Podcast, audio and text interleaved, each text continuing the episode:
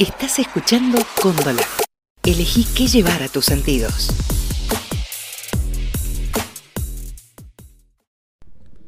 Bueno, estamos con Ayelén Macina que nos ha venido a visitar, le agradecemos, quien está a cargo de la Secretaría de la Mujer, Diversidad e Igualdad.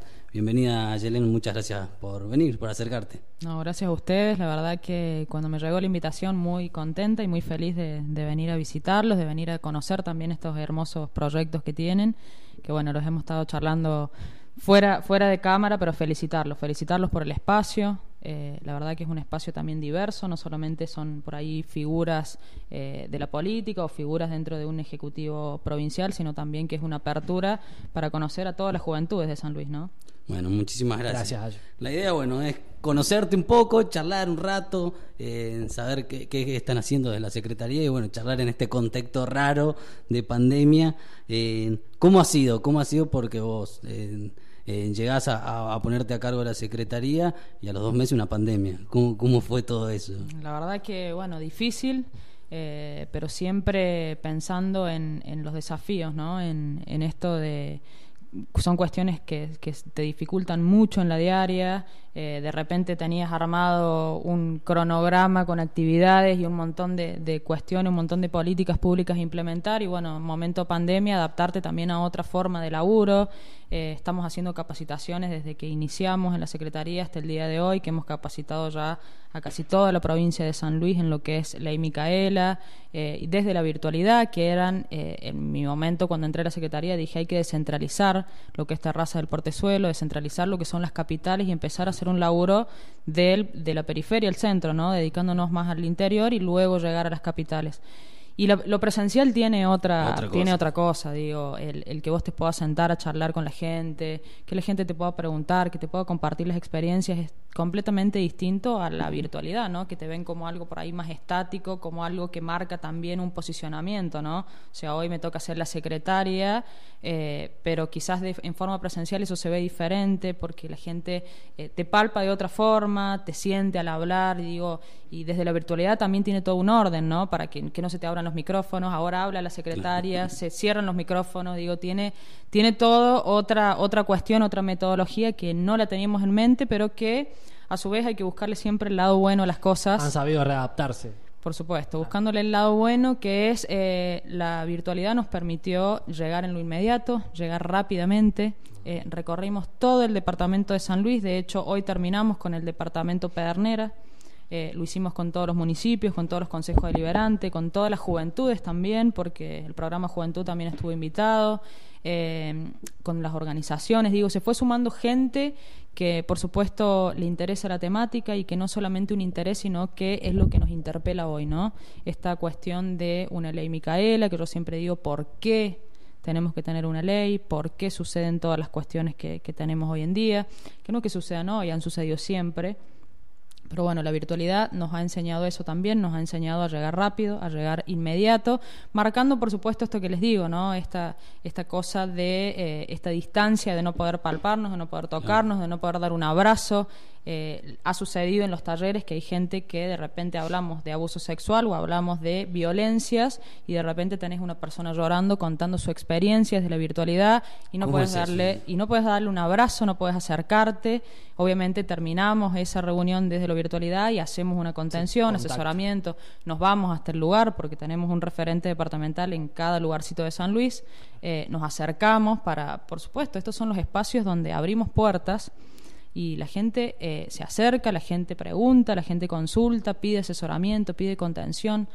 Y en pandemia siempre eh, me preguntaban, ¿y aumentaron las denuncias? Eh, ¿Hay más gente? ¿Cómo son los números? Y la verdad que no es un aumento en pandemia, porque yo veo los números del año pasado y los números de hoy, y no es un aumento en pandemia. Digo, es una... ¿Qué hizo la Secretaría? Visibilizarse.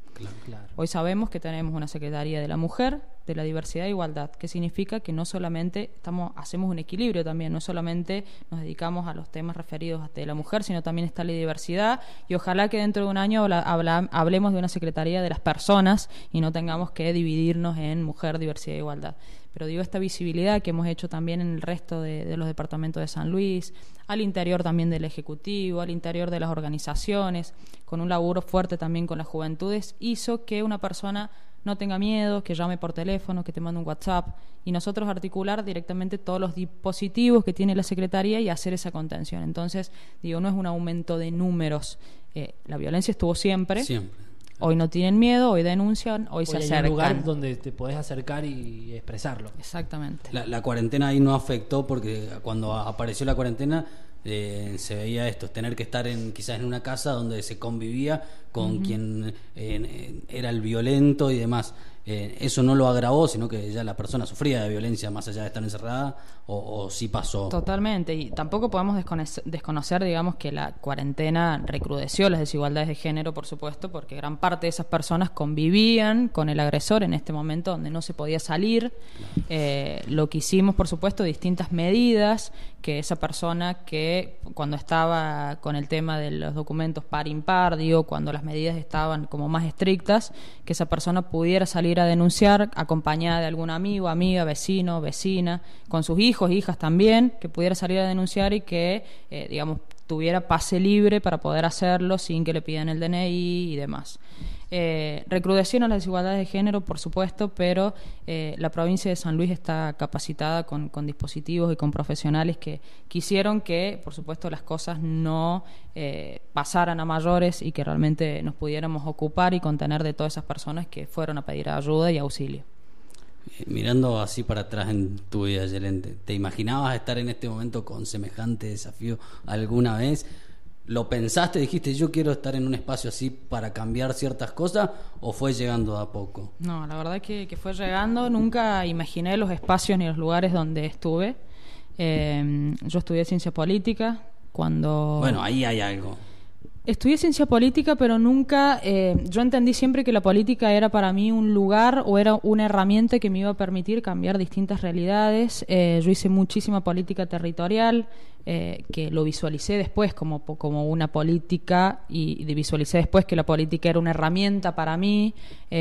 laburaba mucho en comedores, laburé mucho con mi familia, con mis abuelos, hacíamos mucho trabajo de barrio y ahí empiezo a darme cuenta que necesitaba un poco más para poder ayudar. Digo, eh, faltaban cosas, faltaban políticas públicas, digo, empecé a dimensionarlo de otra manera. Con, tu familia y demás, ¿en qué edad estamos hablando? ¿En qué momento de tu vida? Y a los 12 años aproximadamente. A los o sea que en tu casa, ya desde muy chica, se hablaba de, de política. Se hablaba de política, pero esta política más territorial, digamos, un, un laburo más territorial, no la política partidaria, si bien eh, vengo de una cuna peronista, eh, hablamos, por supuesto, de, de, toda la historia y, y teníamos estas conversaciones, pero no, no bien marcada en una cuestión partidaria, sino más bien eh, hacia un laburo territorial, ayudar en comedores, abrir las puertas de, tu casa cuando te golpeaban la puerta para pedirte algo, invitarlos a pasar, se sentaban a comer con nosotras, eh, digo nosotras, mis abuelos, mi madre.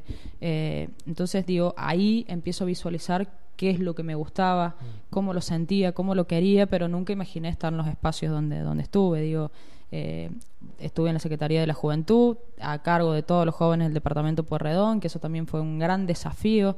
Desafío también replantearte vos qué es lo que querés para tu vida, eh, por qué llegas a esos lugares y empezar a empatizar también con el problema de la otra y del otro, ¿no? Estar a cargo de todos los jóvenes del departamento es escuchar realidades eran como 60.000 jóvenes, digo, empezar a escuchar realidades y, experiencias y problemáticas todo el tiempo y sin parar.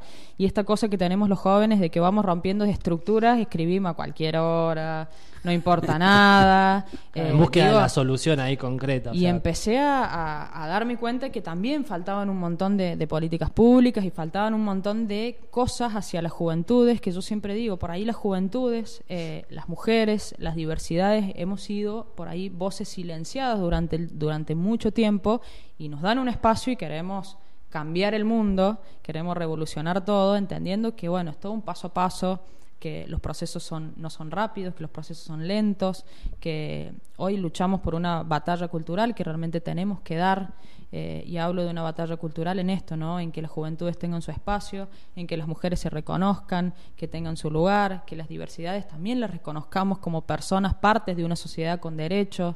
Eh, pero bueno, respondiendo a tu pregunta, nunca visualicé estos lugares. Eh, siempre agradezco, por supuesto, estar acá. Creo que y lo vi después, ¿no? Yo siempre decía, mm, candidata a concejal, por ejemplo. Digo, ¿por qué yo? No, no, no. ¿Quién me habrá puesto ahí? ¿Por qué lo primero que pensás? ¿Quién me habrá puesto ahí? Sí, y que de afuera también el prejuicio eh, Totalmente. Alguien lo puso alguien porque la, conoce un familiar. Alguien la puso. Eh, yo no vengo de familia política, como te decía recién, digo, no, no.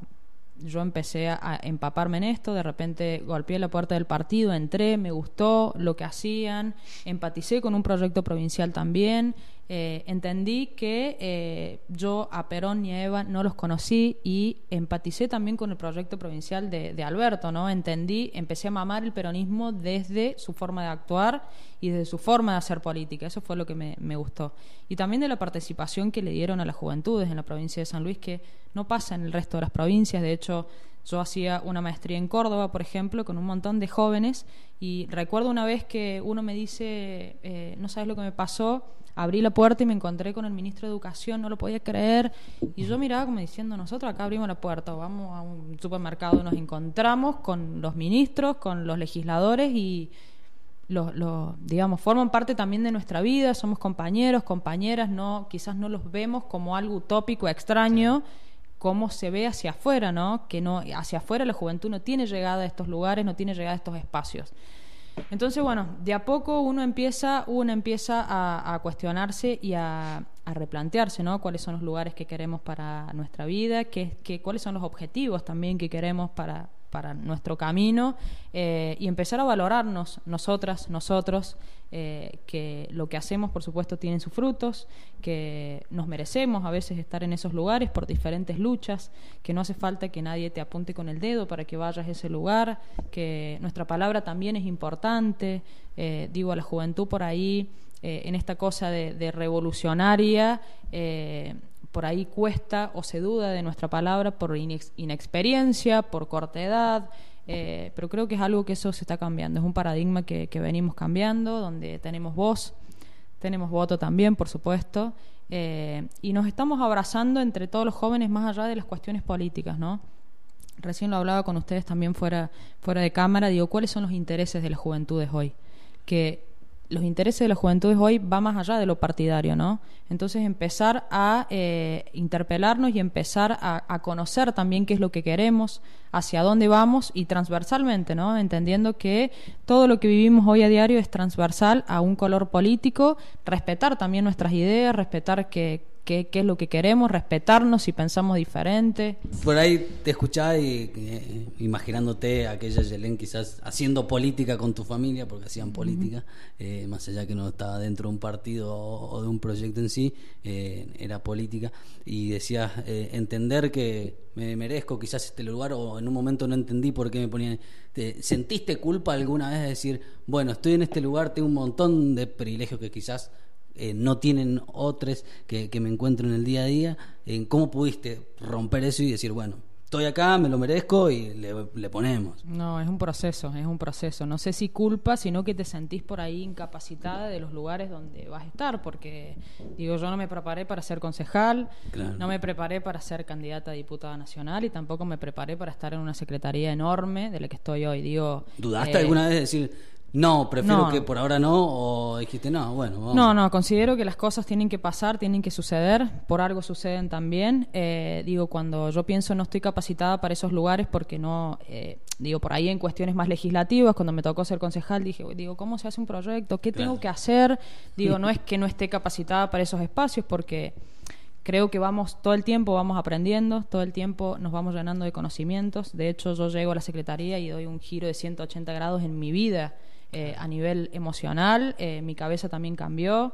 Esta, esto de repensarnos por qué usamos el, reciente escucho el, lenguaje inclusivo, repensarnos un montón de cuestiones eh, que yo siempre dije, fue, fui creada por ahí por mis abuelos, que actualmente son grandes, hoy tienen 90 años cada uno.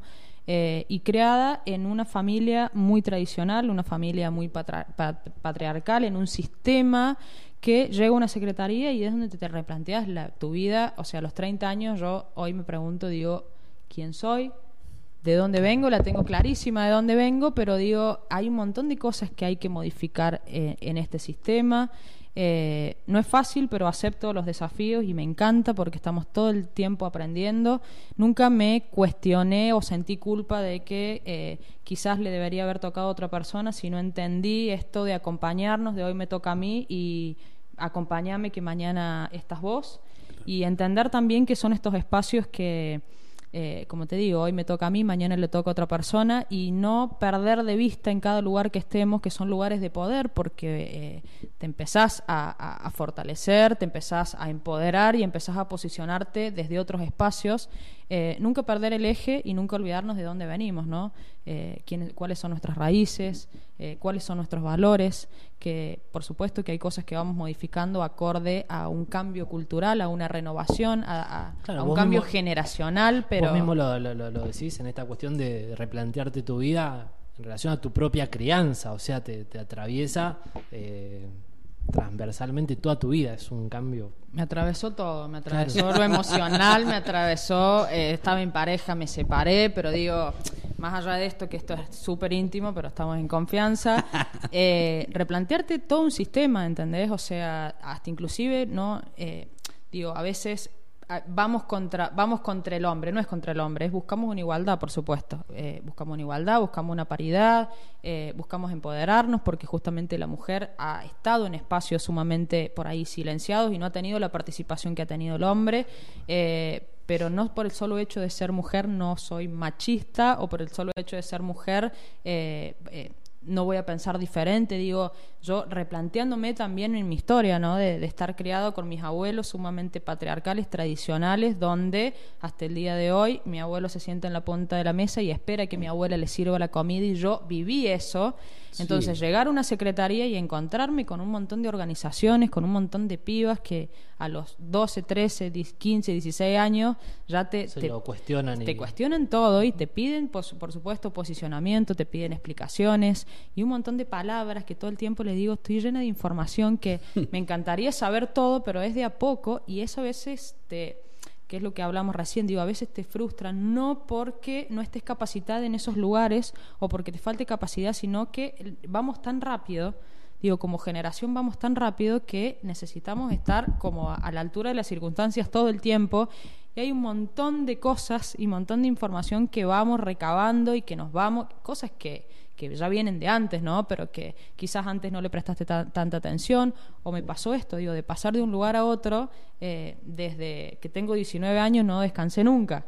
O sea, fui pasando de lugar en lugar y tampoco me replanteé de este paso de lugar en lugar, digo, ¿qué soy, quién soy yo, qué quiero para mí, dónde quiero estar, que son cosas que me las estoy cuestionando ahora. Me gusta lo que hago, me encanta, por supuesto que es un desafío, es grande, la sociedad te está mirando, la sociedad te hace así, eh, la sociedad espera que yo hable, espera que me pronuncie acerca de muchas cuestiones importantes para nuestra generación y para una sociedad como San Luis, eh, pero bueno, la verdad que tenés que estar muy bien emocionalmente también. Eh, replanteándote todo el tiempo que quién sos vos, qué querés, interpelándote todo el tiempo. La verdad que eh, orgulloso también de un equipo de laburo que, que tengo, que es un equipo de trabajo que, que se armó de esta manera. Cuando me dijeron, a Relén, vas a la secretaría, yo agarro el, organigrama y empiezo a visualizar distintas eh, representantes o, distintas caras que las vi en, en la lucha, en el territorio, y dije, si yo no estuviera en este lugar, alguien les daría el lugar o la oportunidad y la verdad es que no. Entonces eh, dejé un poco los amigos de lado, dejé un poco la familia, porque esto e, es una cosa que pasa, que llegas a lugares por ahí eh, donde tenés posibilidades y, y, tenés mensaje de tu familia, che, no te olvides de la que no tiene trabajo, che, vamos por acá. Hice un poco de oídos sordos porque entendí esto, ¿no? Y que lo hablamos recién antes de venir para acá, junté al equipo, charlamos un poco, es empezar a visibilizar caras empezar a dar espacios, a dar lugares de representación que lo mío es transitorio, yo mañana me puedo ir y esa gente necesito que se haga conocer, gente sumamente valorable en su laburo, en lo que hace, entonces es muy importante brindar esos espacios porque yo tuve la oportunidad que el, que el gobernador me diera, me brindara este espacio y creo que mi forma de agradecerlo también fue abrir las puertas a todas aquellas personas que eh, la lucharon desde siempre en San Luis hasta eh, tengo una persona que, que también la, traigo siempre a colación, una persona que laburó mucho eh, en merenderos, que hizo mucho trabajo territorial y que hoy tiene un lugar adentro de una secretaría, un lugar que me dicen gracias, no, no, no, gracias nada, te lo ganaste vos. Eh, ese es tu lugar por, por todo el laburo que vos hiciste y así con el resto de, la secretaría, ¿no? Pero eh, entran a la Secretaría y se encuentran con perfiles sumamente eh, diferentes, donde eh, adentro de la Secretaría no solamente es gestión, sino que también está esta cosa de eh, hablar de política todo el tiempo y no es una política partidaria, sino que hacemos política todo el día. Digo, el tomar decisiones es hacer política, más allá de lo partidario. Hasta si te levantás a la mañana y decís, ¿por qué me pongo esto y no me pongo otra, otra cosa? Bueno, eso también es política porque es tomar decisiones. Hablas recién del tema de eh, lo importante que es conformar un equipo, un equipo de trabajo y también supongo que acá la importancia de un trabajo interdisciplinar. ¿Sí? El otro, a principios de año se acabo, tuvieron a cargo de organizar lo que fue el torneo de hockey igualdad ¿sí? y eh, preguntarte un poco cómo es, cómo conciben desde la Secretaría una herramienta como, es, como lo es el deporte y eh, si consideran importante seguir ocupando esos espacios y visibilizar a las diversidades dentro de, de las distintas ramas deportivas, porque es un lugar que considero que importante para toda la sociedad. Sí, sí, es un lugar importante y el deporte, como yo siempre digo, el, tanto el deporte como vamos a hacer otra otra comparación, como los partidos políticos, digo, son es la, la base fundamental eh, de donde nacen perfiles importantes, de donde, donde, nacen figuras también importantes que luego ocupan espacios de decisión. Eh, hemos tenido un presidente y todo. Total, totalmente. Entonces, eh, la verdad que para mí el deporte inclusivo eh, es necesario. Es necesario entender esto, entender que somos todas personas, que hoy tenemos, nos, nos encasillamos en una categoría, pero yo estoy completamente en contra de las categorías pero hoy es la forma de visibilizarnos porque lo que no se nombra no existe. Por eso les digo que ojalá dentro de un par de años eh, eso no, no exista y que seamos todas personas entendiendo que eh, como lesbiana, como gay, como trans, como lo que sea, tenés derecho a jugar al fútbol, derecho a jugar al hockey, derecho a tener una camiseta, derecho a que te paguen por lo que haces. Digo, las mujeres en el fútbol, yo jugaba al fútbol de chica. Eh, y hasta mi misma familia. Mi mamá me decía, salía de laburar de la ULP, llegaba a mi casa, me ponía los botines y me decía, ¿qué pasa? O sea, ¿qué le pasa a tu vida? Que llegaba de botas y me ponía un botín.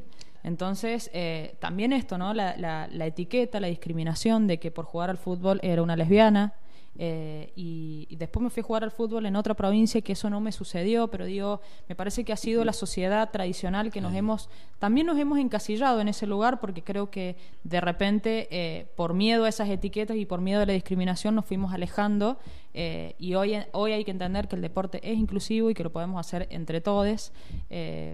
estamos luchando mucho para eso también. Ayer me junté con, con algunos clubes de San Luis, los clubes más importantes, Juventud Estudiantes, vamos a abrir las puertas también al resto de los clubes, pero entender que hay que laburar con, con igualdad, que el deporte para mí es la base fundamental de todo, porque empezamos desde muy chicos y chicas a hacer del deporte, que tenemos que tener una perspectiva de género a la hora de, de incluir a todas las personas, que tenemos que laburar mucho con lo que es el género, así que vamos a, por supuesto, a trabajar para eso y a capacitar a todas las personas que estén ahí y a las personas que ingresen a los clubes, ya sea en directorios o en lo que sea, tengan al menos una capacitación y sepan de qué estamos hablando cuando hablamos de perspectiva de género, al menos poder hablar el mismo lenguaje, eh, entender también cuáles son las diversidades, cuáles son las personas que, eh, qué es lo que necesitan, por qué, para qué, digo, son un montón de cosas y un montón de información, pero les puedo asegurar que vamos de a poquito.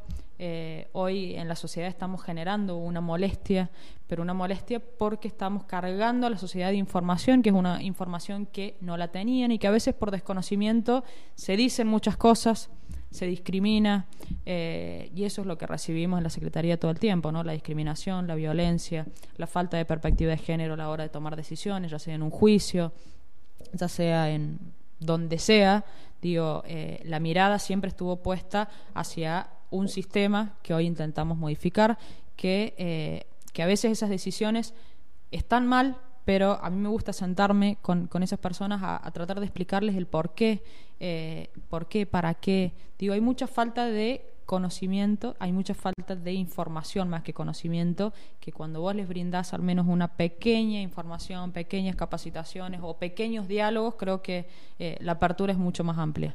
Eh, vos decías, lo que no se nombra no existe.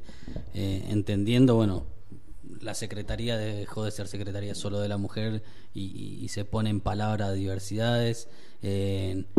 ¿cómo, ¿cómo, es el lenguaje inclusivo y ¿por qué crees que hay un sector que se resiste tanto o que le genera hasta enojo, odio en algunos lados del discurso? Cuando el lenguaje, bueno, habla de lo que somos también todos. ¿Qué mirada tenés respecto a eso? Sí, bueno, volviendo al tema de, la Secretaría, eh, sí, dejó de ser solo de Secretaría de la Mujer y comenzó a ser Secretaría de la Diversidad e Igualdad, entendiendo esto, ¿no? Entendiendo que hay que, hay que mantener una igualdad entre todas las personas y también entendiendo que eh, había que hacer una apertura para todas aquellas diversidades y disidencias que estuvieron presentes siempre en San Luis y que hoy sienten que hay una representación o hay un sentido de pertenencia en un lugar, que es la Secretaría, justamente propiamente dicha, en donde eh, tienen contención, tienen apoyo, en donde trabajamos también distintas actividades. Inauguramos hace dos semanas una casa que se llama Huelle, que es una casa justamente eh, que se encarga de esto, no para, eh, digamos, para aislar a todas las diversidades, sino para que ellas se sientan contenidas y también forma parte de descentralizar la Secretaría y que no tengan que solamente ir a la Secretaría, sino poder bajar a territorio y poder bajar al barrio. Y en cuanto al lenguaje inclusivo, sí, tal cual, lo que no se nombra no existe. Eh, y esto, vos tenés el lenguaje no sexista, que es el la, lo, que es lo que estamos utilizando actualmente, porque teniendo en cuenta que la Real Academia Española no aprueba todavía lo que es el lenguaje inclusivo, eh, y esto también es otra, otra práctica, ¿no? Que cuando entré a la secretaría dije, ¿por qué todo el mundo me habla con la E? Todes. Y, y, bueno, y yo no venía, yo venía con, con el lalos, con el lenguaje no sexista, y de repente empecé a entender que había personas que no se sentían representadas con un la, que no se sentían representados con un lo, y que había un les, que es justamente lo que no se nombra, no existe, y en ese les incluimos a un montón de gente y un montón de personas que hoy están pasando un proceso que necesitan incluirse también dentro de un lenguaje al que, imagínense que si yo digo la los o solamente el lenguaje que usamos hoy, lo, yo como mujer no estoy incluida. Si decimos, si decimos la los y no decimos les, digo, una persona no binaria que no se siente ni hombre y que no se siente mujer no está incluida en el lenguaje tradicional no sexista. Esto es una discusión, esto es un cambio, si le pones la X, si le pones la A, si vos decís les y la gente te mira como diciendo este bicho raro, ¿de dónde salió? Eh, pero bueno, sinceramente es una discusión, eh, yo creo que hay, que hay que seguir dándola, es un cambio cultural también, es un proceso eh, largo. Y, digo largo porque tenemos mucha resistencia de gente quizás que no es de nuestra generación. hasta inclusive yo tengo una hermana que tiene 15 años donde no se replantea, ya hablan con el lenguaje inclusivo, ya nacieron en esa generación. Nosotros, nuestra generación, lo estamos aprendiendo, tal cual, y tenemos una generación atrás, digo, la generación atrás no, la que viene, que ya está completamente naturalizado que es así, que no podemos dejar de nombrar a gente que no se siente incluida en el lenguaje actual que estamos usando. Y, cómo se negocia con la generación que está arriba de nosotros, que ocupa lugares de poder, ocupan los medios de comunicación, en la política y demás, en cómo ustedes trabajan ahí para ser medios intermediarios. Es una negociación constante porque no podés evitar la pelea de por medio, eh, porque no podés evitar un montón de cosas. Digo, el lenguaje inclusivo trae también arraigado, o sea, si usas lenguaje inclusivo, sos feminista, si sos feminista, estás a favor del aborto. Digo, es toda una discusión mucho más amplia eh, si usas lenguaje inclusivo, también sos parte de un colectivo, por supuesto, o sea que vos sos, digo, ahí tenés la discriminación, tenés las etiquetas. Es una discusión constante y una negociación más que una discusión. Creo que la política se trata de esto, se trata de negociar también los espacios y de negociar las batallas culturales que tenemos que dar. Y para esto hacemos ciclos de sensibilización en perspectiva de género y derechos humanos eh, de las mujeres, donde eh, el lenguaje inclusivo está muy marcado eh, y estos ciclos también se van a empezar a dar ahora a los partidos políticos, sindicatos y gremios, en donde eh, hay que poner en palabras lo que nos está pasando y lo que les decía recién, digo, a veces todo lo que sucede es por falta de información. Digo, uno a veces opina desde la desinformación y cuando vos opinás desde la desinformación pasa lo que pasa. Digo, los otros días he escuchado también un diputado que hablaba acerca del lenguaje inclusivo, que en vez del lenguaje inclusivo tendríamos que incorporar eh, el lenguaje para la gente con discapacidad, para braille, para una un menjunje de cosas que obviamente que salió salieron las organizaciones y salió la gente que se siente identificada, que no se siente identificado con ese discurso a, a hablar porque eso pasa hoy. Digo, algo que decimos tenemos atrás un montón de gente, organizaciones, eh, organizaciones feministas, digo, tenés eh, la generación que, que, tenemos atrás, que les digo, generación entre 15, 16, 17 años, que ya no, no, se callan, ya no es como antes. Ahora lo que decís, te atacan y tenemos el poder de las redes sociales y el poder de la tecnología que nos permite llegar al momento y hacerte saber al momento que lo que estás haciendo estás mal. Pero respondiéndote un poco a eso, digo, desde la Secretaría se hace un buen laburo, se, hace una, se hacen muchas campañas de sensibilización, estamos eh, con talleres todo el tiempo, eh, tratando de eh, meter estas fichitas que son importantes, son fichas de, de conocimiento, fichas de aprendizaje, cosas que, que, antes no nos preguntamos y que ahora hay que preguntarse. hemos llegado a todo el interior de la provincia de San Luis con experiencias sumamente importantes, detectando también perfiles y roles que, como les decía recién, digo, a veces nos centralizamos tanto en las capitales y nos olvidamos tanto de la gente del interior y creemos que no hay jóvenes o creemos que no hay mujeres o creemos que no hay talentos y la verdad que los talleres nos permitieron acercarnos, llegar conocer esas experiencias también, saber cómo piensan, eh, digo, y abrazarnos en esto, en esto que estamos viviendo hoy, que, bueno, estamos en medio de, una pandemia, en medio de, una crisis que no sabemos cuándo termina tampoco, pero que tenemos que unir nuestras fuerzas y unir también todos nuestros sueños, que les puedo asegurar que tenemos un montón de sueños eh, y que los sueños no son individuales y los sueños son colectivos, ¿no? para poder lograrlos. Eh, hablábamos cuando empezamos la entrevista de, los femicidios, de la violencia de género. Parece ser algo que, no se le encuentra una solución por lo menos inmediata.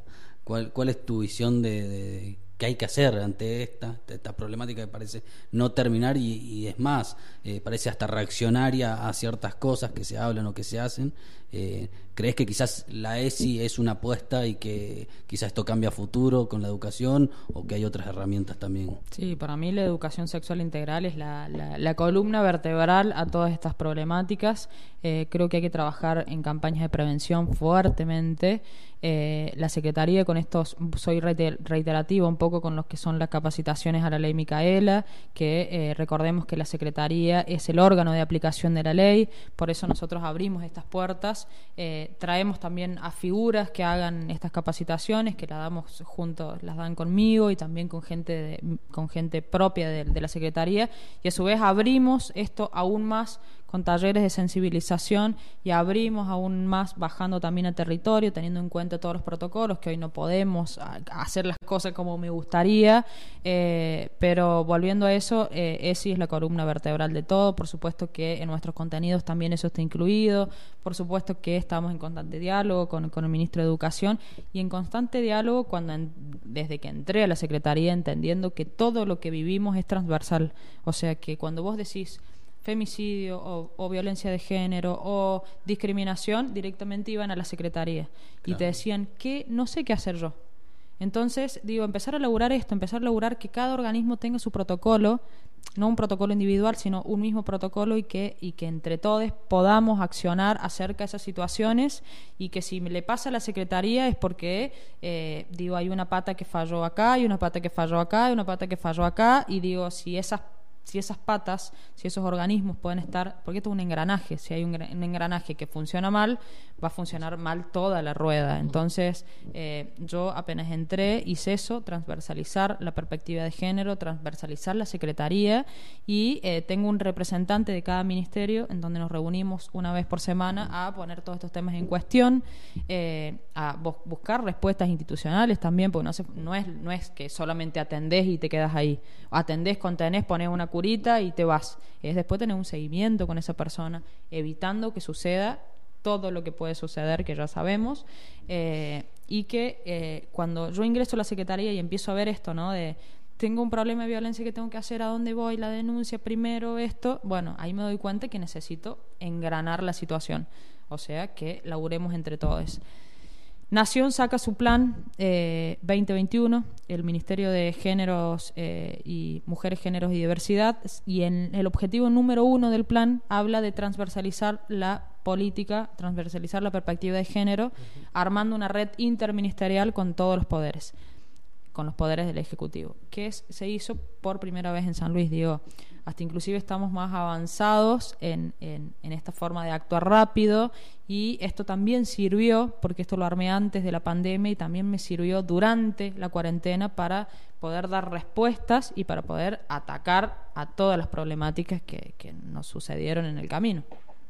Eh, hace poquito, bueno, se, va, no, es algo que, que, quizás aparece o se crea hace poco, pero como que se puso en discusión de manera viral y, y demás en la violencia política contra la mujer. Eh, ¿Qué es para que entendamos todo eso y, y, qué, qué postura tienen y cómo la vienen trabajando de la Secretaría?